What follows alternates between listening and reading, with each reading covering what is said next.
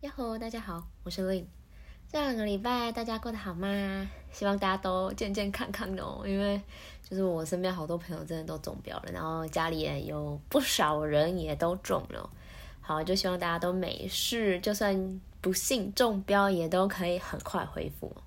好嘞，那今天啊，其实哦是半休更的一集哦，因为我这两个礼拜行程真的是炸裂，根本没什么时间静下来好好写文字稿。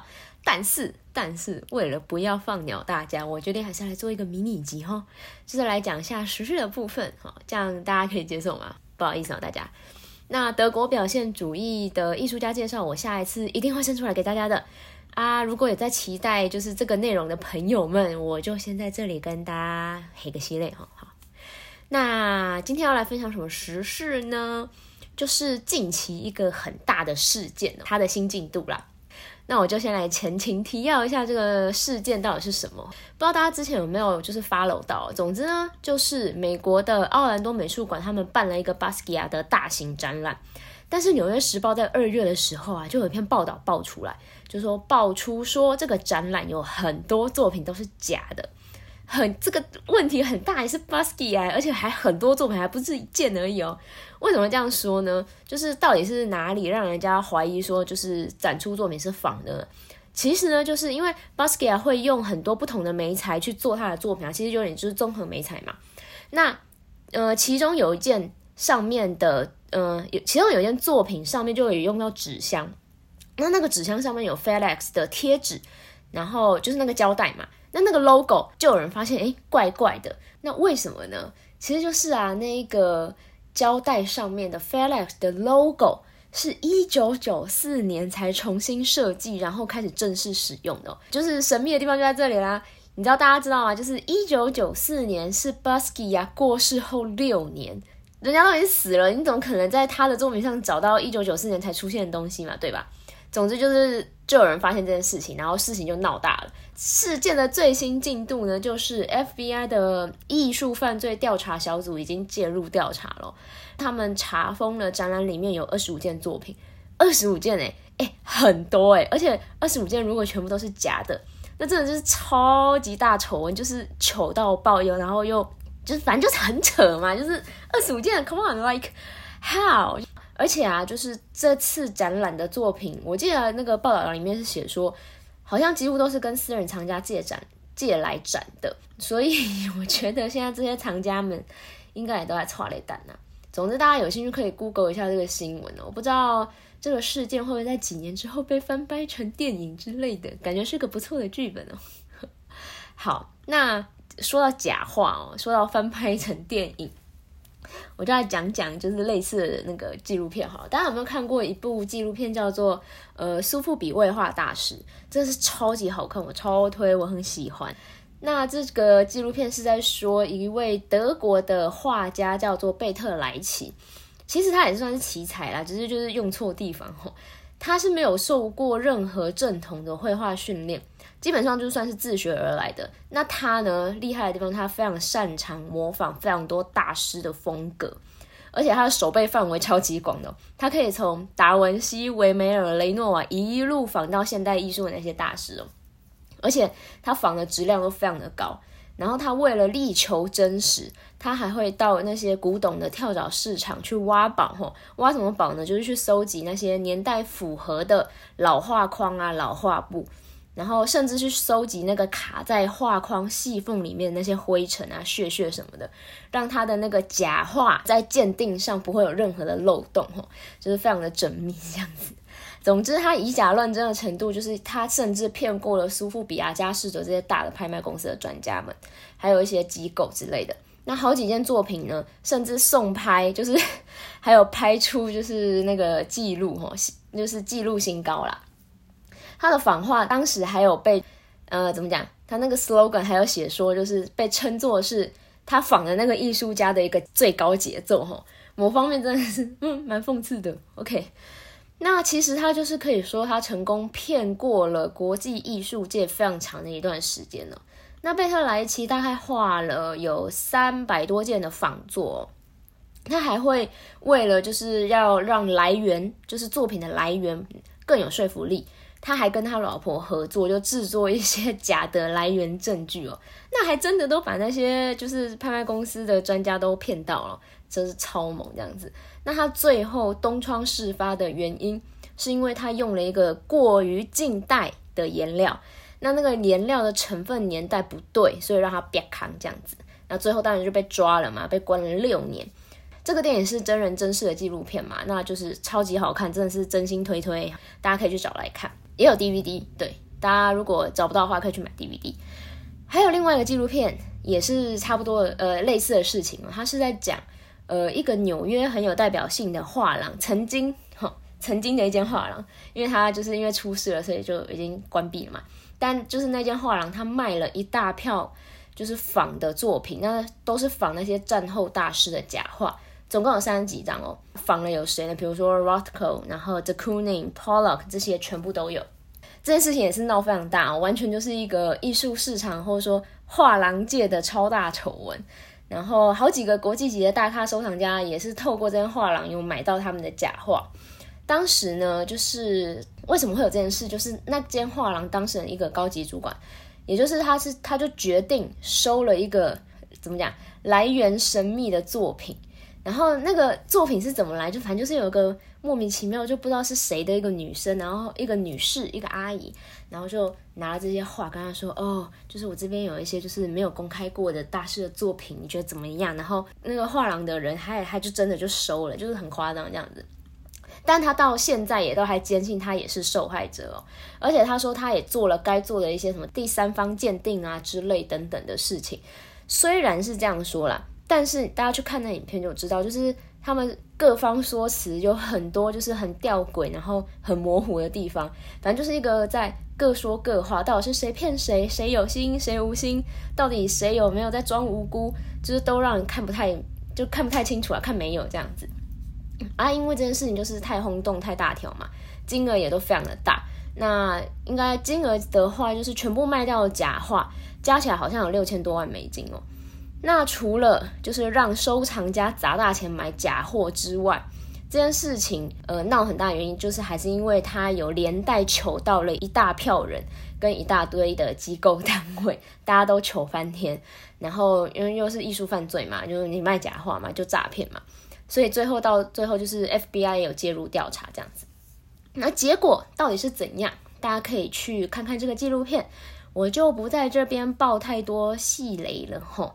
总之，故事就是一个很诡异啦，里面有很多有趣的点，其实都还蛮值得讨论的。那这个纪录片在 Netflix 上面就有，片名叫做《呃瞒天过海：纽约史上最大赝品案》，大家可以去看看。我觉得吃饭的时候配着看蛮适合的哈。那说到这里啊，就是大家有没有想起来哈？在之前讲艺术市场的那集里面有稍稍提到作品来源的重要性的这件事情。我记得好像是第二集还是第三集的时候吧，我记得。总之，呃，确认作品来源是一个绝对非常必要要做的事情哦。那种随便一个来路不明的人拿着一张声称是某大师被遗忘的杰作的这种画，真的是不要太天真哈，就随便相信人家，到最后可能就是惨到自己哦。啊，有时候太相信自己的眼光，或太相信自己的直觉。有时候也是会出事哦，就譬如我刚才说的那个画廊的高级主管一样，他两个都中了。他甚至我我甚至觉得哈，就看这样子，我觉得他有一种赌一把的心态。他可能其实心里觉得有 red flags，但他就是呃有点太嗨了，所以他假装没有看见，假装没有没有这个直觉，然后他就把它压下去，然后这就收了那些作品，然后卖掉，然后就出事了。如果他是无辜的话了，好，那这也就是为什么啊，呃，画册。这件事情，画册这个东西，在很多时候是拿来初步判定作品真伪的一个很重要的参考工具，尤其是已经过世的那些早期一点的艺术家，更是这样子。但前提当然是那些画册收录的作品有很齐全，出版方也是可以信赖的机构，譬如说是那个艺术家的基金会，或者是权威的学术机构，譬如说美术馆。或者是长期代理那个艺术家的画廊等等，因为这样他们资料就会相对齐全很多嘛。而且画册呢，资料当然就是也要收的更详细，图片的品质也要够好才行，要要不然就是图片品质不够好，你看不到细节嘛，对不对？但其实常常啊，很难可以有一本画册能达到这种毫无遗漏的完整收录哦。就算可以，至少也要经过非常严谨、非常漫长的资料收集跟查证的过程，就是一个非常耗时耗神的事哦。但像草稿啊，就艺术家不是有些会画草稿啊，或是一些习作啊，小小的随笔画一些什么东西之类的，像这种东西，基本上其实就不太会有记录，那也就是比较 tricky 的地方，因为有时候如果呃，就是有拍卖，就是拍一些草稿啊什么之类的。那可能在呃来源辨认方面，可能就是这个功课就会比较辛苦啦。而有时候啊，艺术家的家人 也会成为鉴定真假参考的依据哦。譬如，如果艺术家的老婆或小孩，他们就是跳出来说：“哦，我常去他的工作室啊，但是我从来没有在家里或者是他的工作室看到这件作品，我没有看过他画过这件作品。”如果有这个事情发生的话，那件作品的真假就会存疑，哈，就会是一个很大的 red flag 了，应该可以这样说。那就要再好好仔细鉴定了，这样子。那甚至啊，一些艺术家或者是收藏家的生活照。也会是判别作品真假的依据哦。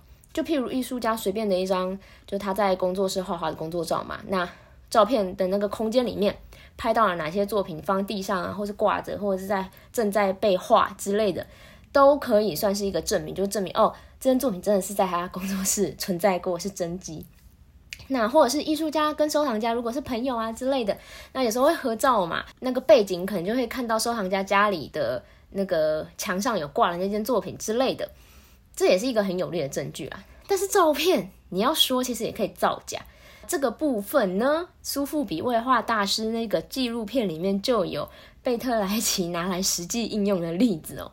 反正这就是他他呃，他让他老婆扮成一个看起来很像贵妇、一个贵族的样子。然后他就搭了一个像是豪宅餐厅的景，就真的是搭景哦，把他画的那些假画就挂在那个墙壁上布景上面，然后他老婆就坐在椅子上，就跟作品拍了一张照，故意仿旧，搞得好像真的一样啊，还真的成功了哦，就是骗过那些专家们，就成了就是那件作品有一个呃 authentic 来源的一个证据，所以。这方面虽然照片啊什么的可以是证据的一部分，但是它还要再加上其他方面的来源的呃依据，那些资料，比如说是展览历史或者是出版记录啊那些的，都要加在一起看才可以。所以啊，这样说的话，其实当代艺术家就基本不太会有这个问题嘛，因为毕竟艺术家本人都还健在。那再来其他就是鉴定的事情的话，除了刚刚说的这些。其他就是像科学上、物理上的鉴定咯，比如说看作品描绘的笔法是不是有符合那个艺术家的风格啊，还有看作品的签名也是非常重要的一点，所有小细节都不能漏看，甚至他们有时候都会有那个呃艺术家各个时期各在各个作品上面那个签名的那个合集，就是他就会 zoom in 那个签名，让那个细节可以看得很清楚，然后。按照年代啊什么之类的这样排列，然后就变成一个册集，就是签名册集，然后就可以好好去对。这样如果是因为签名不一定每次都会一样嘛，这样会更有效或是更精确的可以去判别那个艺术家的签名到底是不是他的。那再来呢，就是要看作品的颜料到画布到画框到那个后面的各种的记号，比如说贴纸啊、拓印啊，或是手写的一些记号等等的的那个来源有没有是怎么讲可信的、可以信赖的。那还有就是颜料的成分、画布的年纪、画框的年纪，还有固定画布用的那些钉子，甚至可以要去用 X 光去看那些作品最上面那层颜料底下还有没有被盖掉的修改痕迹啊，或者是一些其他的画面之类的，这些都是可以拿来判别真假的依据，都是鉴定的一部分啦，应该这样说。好，甚至像刚才说的，卡在画布跟内框之间的那些灰尘跟屑屑，都是能辨认作品年代的线索。反正总之总之，这就是为什么艺术市场角色里面那一集我们说的，就在二级市场中提供越多作品来源跟出版记录、展览记录，甚至相关的展场照啊、藏家家里的照片啊。艺术家工作室的照片啊，等等这类的相关资料是非常重要的一件事情了吼，大家就知道为什么了。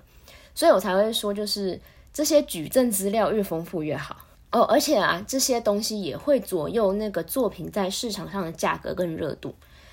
好，大概就是这样子。OK，今天就是简短的把时事新闻延伸一下哈，关于假话的这件事情，那我们就再看看，就 Let's see 之后会发生什么事喽。那个吃瓜群众的感觉，不知道 FBI 最后的那个调查结果会是什么？关于 Busky 啊那个二十五件可能是假作的作品。好，那今天就是轻松的一集，希望大家就还听得开心喽。下次我们就要回去继续讲我们的德国表现主义啦，就是介绍那些艺术家们。记得回来听喽！好了，那今天就到这喽，就谢谢你们的收听，我们就下集下次再见喽，拜拜。